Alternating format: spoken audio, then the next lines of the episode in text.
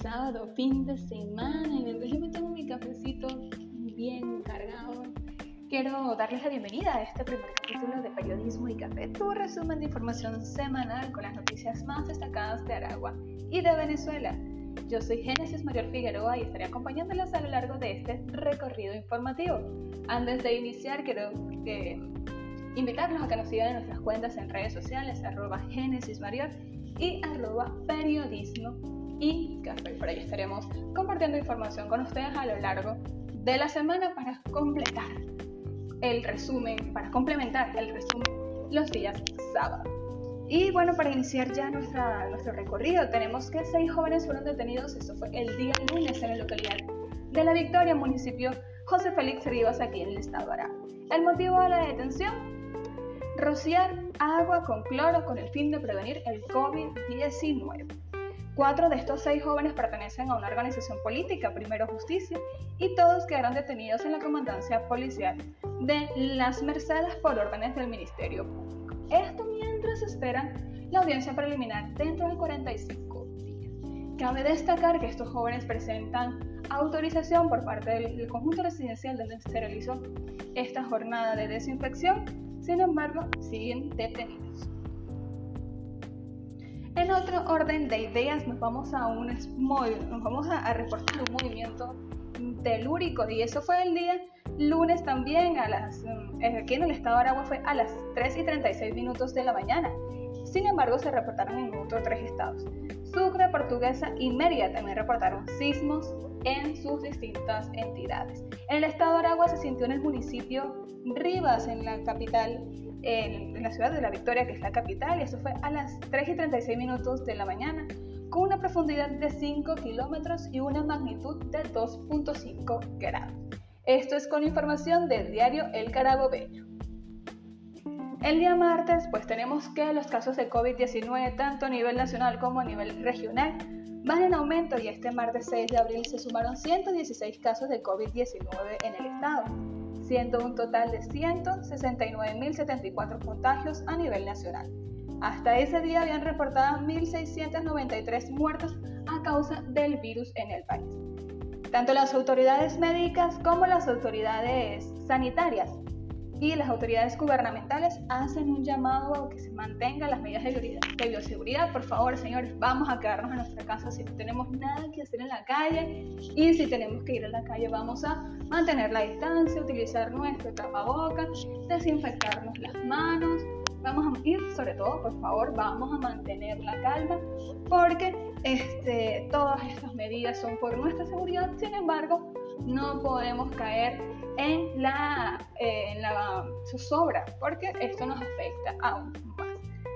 También se fueron reportados 15 decesos, esto, seguimos con las informaciones del día martes. Se generaron 15 decesos, 4 hombres entre 51 y, 60, y 79 años en Caracas y una mujer de 88 años. Lamentablemente, pues 15 personas perdieron la vida a causa del virus. Esto fue reportado por la vicepresidenta de la administración de Nicolás Maduro, Delcy Rodríguez. Y según el Fondo Monetario Internacional, este, este proyecta una contracción del 10% en la economía venezolana para finales de este año. No es mentira para nadie que Venezuela desde el año 2017 presenta una de las hiperinflaciones más largas de la historia según el economista Ángel Alvarado, que aparte de ser economista es fundador del Observatorio Venezolano de Finanzas. Es una situación realmente complicada, manifestó. También señaló que el observatorio ha registrado una caída del 90% en la economía desde el año 2013 y que en este momento se ve difícil la recuperación económica de nuestro país y tampoco sabe cuánto Venezuela pues saldrá de esta situación de contractura económica. Esto fue con información de Radio Fe y Alegría. El día miércoles 7 de abril tuvimos el Día Mundial de la Salud y a propósito de este día, médicos, enfermeras y ciudadanos en general aprovecharon las redes sociales para hacer una campaña con el fin de solicitar mejoras en, las condiciones del sistema de salud, así como la vacunación masiva contra el COVID-19, esto a fin de disminuir los casos del virus y prevenir más decesos. Cabe destacar que el día 7 de abril de 1948 se creó la Organización Mundial de la Salud, dando razón a la conmemoración de este día, siendo conmemorado por primera vez en el año 1950. Hace ya bastante rato. Y esta organización ha mantenido ciertas medidas que a veces resultan contradictorias, sin embargo, las medidas de bioseguridad siempre hay que mantenerlas mientras estemos en esta situación de pandemia, que por lo que vemos va a ser por un rato bastante largo. El día jueves fueron reportados médicos fallecidos por el COVID-19, esto según la organización no gubernamental Médicos Unidos de Venezuela, quien reportó 14 fallecidos entre el 6 y el 8 de abril, estos pertenecientes al personal médico y sanitario del país. Esto da un total de 456 decesos en el gremio de la salud hasta esa fecha, según informes de la ONG Médicos Unidos. La organización también manifestó que cada día sin vacunas se acelera la emergencia humanitaria en Venezuela. Y aquí contamos con información de Run Runes. Ese mismo día, el 8 de abril, se anunció el sistema, se anunció que sería em, empezado, que será iniciado el proceso de vacunación a través del sistema Patria. El Instituto Venezolano de Seguros Sociales el pasado 8 de abril informó que desde el 9 de abril, es decir, desde ayer, inician en Venezuela las vacunaciones contra el COVID-19 en adultos mayores convocados a través del sistema Patria. Esto lo tenemos con información de mis colegas de El Medio El Pitazo. Y también tenemos ese día que la vicepresidenta de la administración de Nicolás Maduro, Delcy Rodríguez, informó que se empezará a producir la candidata a vacuna de origen cubano Adala. Esto pues lo informó en un recorrido realizado por la empresa socialista productora de medicamentos biológicos ubicada en la sede de Caracas. Cabe destacar que esta no es una vacuna que está aprobada, es un, fármaco que está en fase 3 de desarrollo en la que se hacen pruebas en humanos para medir la eficacia. Recientemente Cuba envió cerca de 100.000 dosis de la fórmula a fin de realizar ensayos clínicos a Irán. Y bueno, estamos esperando todavía cuáles son los resultados de estos ensayos clínicos. Esto tuvimos, para esta nota tuvimos información de Radio Fe y Alegría. Y cerramos la semana el día viernes 10 con un luto nacional e internacional y es que amanecimos con la noticia de la muerte del príncipe Felipe, duque de Edimburgo, a los 99 años. El consorte de la reina Isabel II, el que estuvo más tiempo acompañándola porque, bueno, hay otros, hay habido otros reyes consortes, sin embargo, el duque de Edimburgo estuvo con ella por 74 años y este falleció el 9 de abril en el castillo Windsor en el Reino Unido. Esto fue confirmado a través de un anuncio ubicado en el Palacio de Buckingham, que es la sede de la monarquía británica. Aún se esperan anuncios oficiales al respecto y se conoció que el heredero al trono, el príncipe Carlos, estuvo acompañando a su madre durante este duro momento. Sin, duda alguna, esto es un, un hecho histórico porque pues todo el mundo está conmocionado esta situación. No se esperaba, aunque ya el príncipe Felipe había presentado complicaciones médicas al comienzo de este año, tuvo una intervención cardíaca y pues estuvo internado cerca de un mes en un hospital de Londres.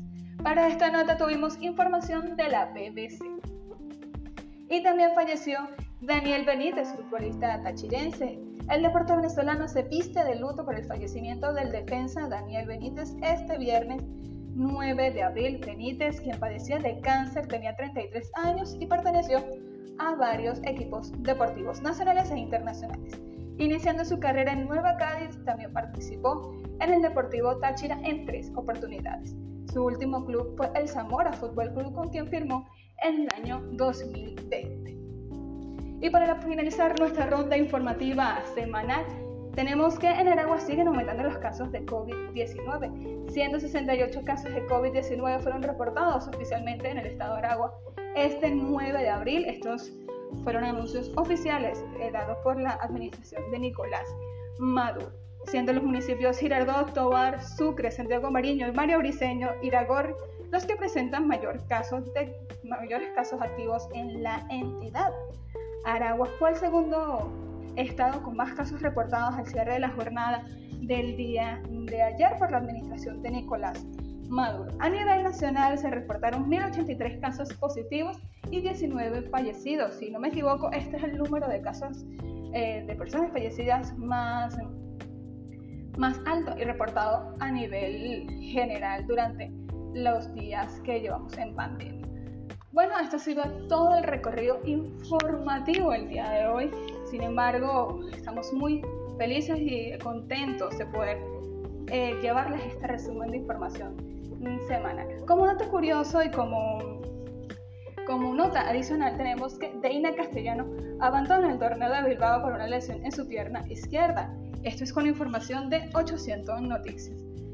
Deina Castellanos abandonó la concentración de vino tinto femenina que se encuentra en Bilbao para participar en el Basket Country International Women's Club debido a las molestias con una pierna izquierda, reseñaron varios medios deportivos. Y por último, vamos con una sección un poquito interesante. ¿Y sabías que el príncipe eh, Felipe, esposo de la reina Isabel II, es una figura relevante en la familia real británica durante más de siete décadas? Falleció ayer 9 de abril. El príncipe Felipe y la reina tuvieron cuatro hijos, ocho nietos y diez bisnietos. Una familia bastante grande. Hasta aquí el recorrido informativo del día de hoy. Yo los invito a que nos sigan a través de nuestras cuentas en Instagram, arroba Génesis y arroba periodismo y café. Será hasta el próximo sábado. Cuídense mucho, usen tapabocas y por favor mantengan la distancia social.